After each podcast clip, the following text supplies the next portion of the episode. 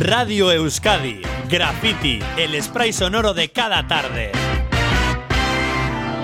Después de días y días de mal tiempo, nubes y lluvia, hoy parece que la cosa ha mejorado algo, luce sol, suben las temperaturas y eso nos anima en el arranque de la sección Libros de Piscina que nos trae cada jueves Patricia Millán, librera, escritora, amante de la lectura y con presencia en las redes mediante su página Relatos en Construcción. Patricia, otra vez a Rachaldeón. A Rachaldeón. El jueves pasado trajiste a dos grandes autores de manga, eh, Junji Ito y Jiro Taniguchi. Solo pudimos hablar del primero, así que hoy hacemos justicia al gran Jiro Taniguchi. Yo creo que te quedaste muy triste. Sí, me quedé triste porque es que es, que es uno de mis autores favoritos. Se notó mucho, lo siento. También es de mis favoritos, así que yo creo que merecía la pena alargar el programa, doblarlo y dedicarle un ratito. Jiro Taniguchi, eh, que es que, a ver, tiene obras muy buenas. Eh, tú nos has traído, tú traías el, el otro día dos, dos el, almanaque de mi padre y el caminante. Sí, pero como hoy tenemos un poquito más de tiempo, pues lo he doblado a cuatro, que luego nos quedaremos otra vez sin tiempo y bueno, pues haremos lo que podamos. Pero algo, diremos. De algo diremos de ellas, sí. Venga, vamos, allá.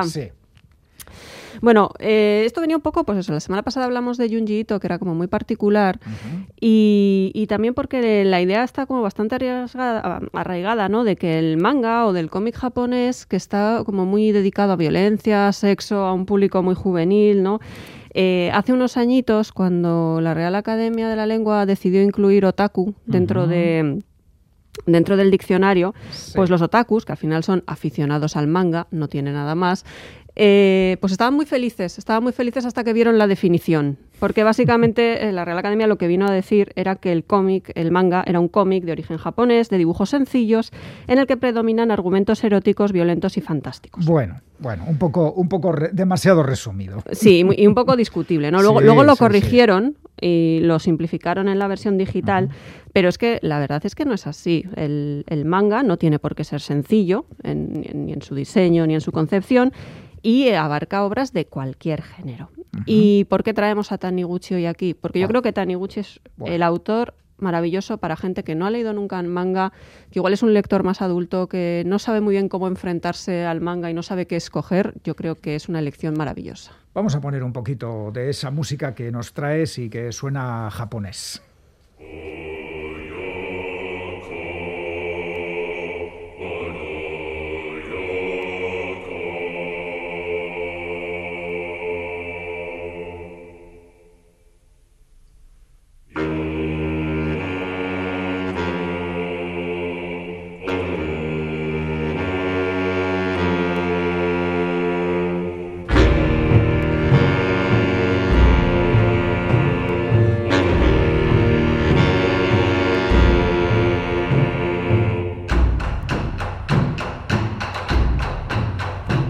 Nadie se asuste. Eh, digamos que no es la mejor música para definir los cómics de Jiro Taniguchi, pero bueno, es, es música japonesa. a mí me gusta mucho este tema. Sí, ¿eh? Ajá.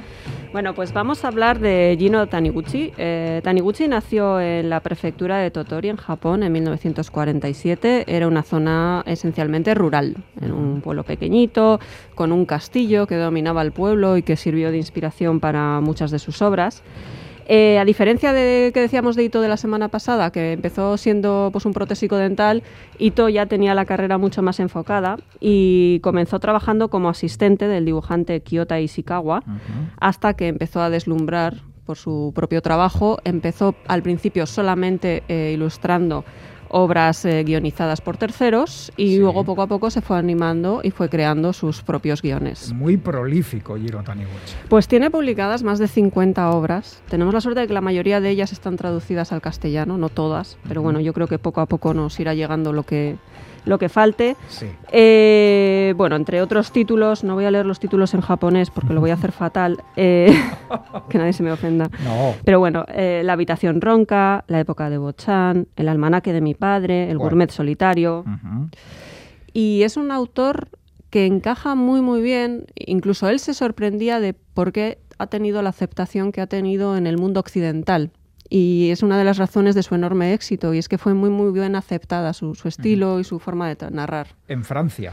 En Francia, tiene- criminalmente. Tiene, una legión de seguidores. Sí. Y de hecho creó una especie de puente entre Europa y Japón. Y muchos autores franceses eh, fueron a Francia. Mm. Y algún autor japonés vino a Europa y él visitó Europa en varias ocasiones. Sí, además, bueno, Sí, también sí. fue un poco el principio de colaboraciones con guionistas franceses, eh, también eh, ilustró para Moebius, tiene ahí una colección y sí, efectivamente hizo una especie de, de puente entre las dos, entre las dos eh, mundos, ¿no? Digamos. Sí, sí, sí. Eh, bueno, ha ganado un montón de premios, evidentemente. no podía Sí. ser menos. No eh. solo en Japón, que en Japón muchísimos. Yo creo que ha ganado todos Todo, los lo que se puede ganar en Japón, pero es que se llevó el premio al mejor guion en Angulem, Ujú. que son palabras mayores. Por ¿eh? Barrio Lejano, de lo Ah. que vamos a hablar ahora enseguida. Ay, barrio lejano. Por Barrio Lejano. Sí. Y también, bueno, obra mejor obra en el Salón del Cómic de Barcelona. Y efectivamente, pues no, tampoco nos vamos a poder cerrar a todo lo que ha hecho, porque No, entonces esto sería un listado. Imposible. Y, entonces lo que vamos a hacer es eso, hablar de cuatro obritas suyas, que yo creo que son cuatro obras magníficas. Eh, y vamos a empezar por una de mis favoritas, que es El almanaque de mi padre. También de las mías, también, magnífica. Sí. El almanaque de mi padre, publicada aquí en España en 1994 de Planeta de, por Planeta. Eh, es una obra, yo creo que todas las obras de las que vamos a hablar hoy son prácticamente de su segunda etapa, a partir de los años 1990 hacia adelante, más o menos. Eh, bueno, es la historia de Yoichi, que es un diseñador de éxito que vive en Tokio y que recibe la noticia en el que le avisan de que su padre, que no veía desde hace más de 10 años, ha fallecido. Entonces su idea es asistir solamente al funeral, pero eh, su mujer le anima a presentarse unos días antes en el velatorio. Y es allí donde bueno, se encuentra con familiares y con amigos y a partir de pequeñas conversaciones, de pequeños flashbacks, va descubriendo a un padre que no encaja con la idea que él tenía de su padre.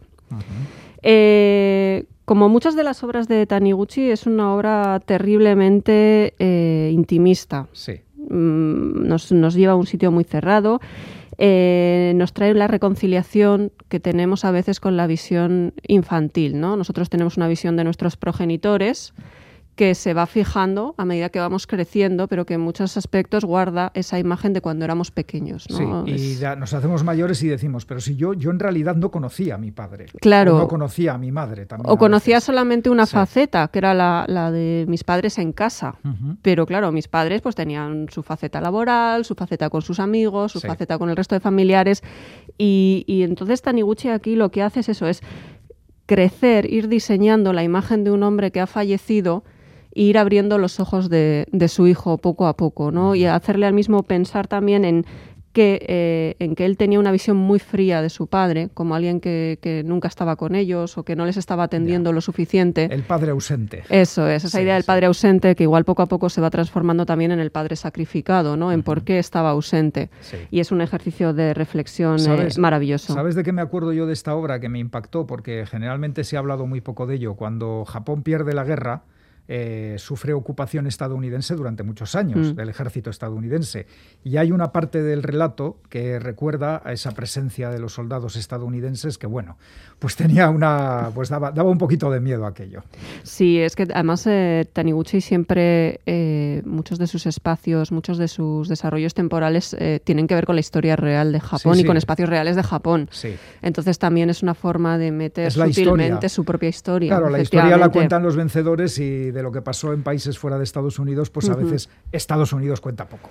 Pues eh, entonces, bueno, pues el almanaque de mi padre está un poco dentro de la línea de sus obras nostálgicas o familiares, pero si te parece, pues pasamos a la siguiente. Pasamos a la siguiente con un poquito de música. Venga, un poco de música.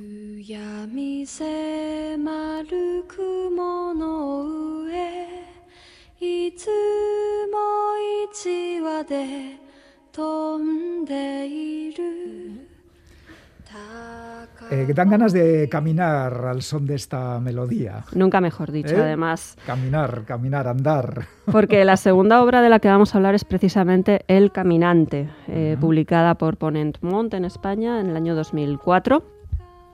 El Caminante es, eh, si la otra decíamos que era una obra nostálgica, El Caminante iría enmarcada más bien dentro de sus obras rutinarias, de rutinas, Sí. junto con otras como la estupenda también El Gourmet Solitario.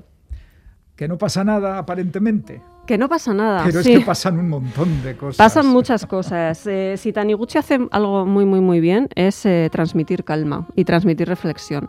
Sí. Y El Caminante son una serie de, de fragmentos breves con muy poquito texto, apenas hay texto, que básicamente lo que nos muestran es ni más ni menos que a un hombre andando.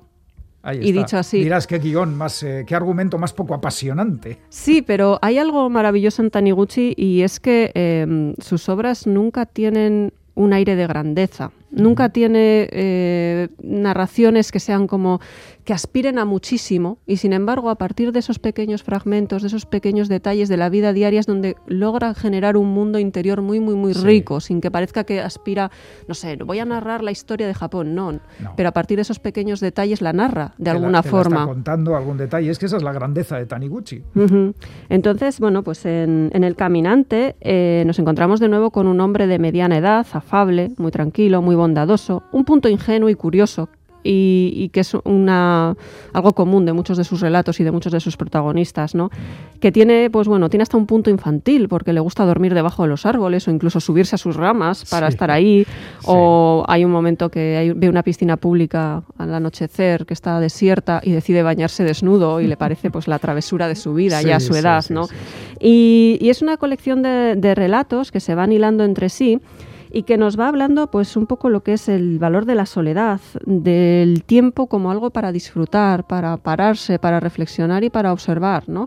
Y bueno, yo creo que los tiempos que corren además eh, creo que es algo maravilloso, que nos paremos a reflexionar, que nos cuesta mucho. Pues El Caminante de Jiro Taniguchi, toda una recomendación para este verano y para cualquier época. Y ahora, ah, llegamos a la cima. Llegamos a la barrio- cima, para mí- llegamos, para yo mí ya, la cima. para es el mí momento en el que yo me callo y dejo que tú lo cuentes No, todo. no, de verdad, es que Barrio Lejano, ya lo dije hace unas semanas, y a mí me dan accidente. Tienes que llevar cinco cómics. Esta casa se incendia, saca cinco de tu colección. Uno es Barrio Lejano. Sacarías Barrio Sí, Lejano. uno de ellos sería Barrio Lejano. Barrio Lejano se publicó originalmente en 1998, aquí en España también lo ha publicado eh, Ponent Mont, Sí. y nos cuenta la historia de Hiroshi Nakahara, eh, también un hombre, pues eso también de mediana edad, 48 años, también casado, con hijas, que un día, eh, bueno, pues visita en, en el cementerio eh, en el que está enterrado su madre. Sí, pero por casualidad. Sí, va a parar un poco allí. va- Sí. Él, él va, él va en tren a casa y de repente se equivoca de estación, baja en, el, en la estación del barrio donde vivió de niño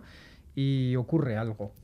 Son esas casualidades que igual nunca son casualidades, que Ya, no, no sé ya, si será el destino el que le ha llevado allí en ese momento. Sí, ocurre algo, ocurre algo importante. Sí, o- ocurre que, que reflexionando también frente a la tumba de su madre, vuelve al año 1963 y vuelve a cuando tenía 14 años, Se convierte en un niño. Se convierte en un vuelve niño- a ser el niño de 14 años. pero con los recuerdos del adulto.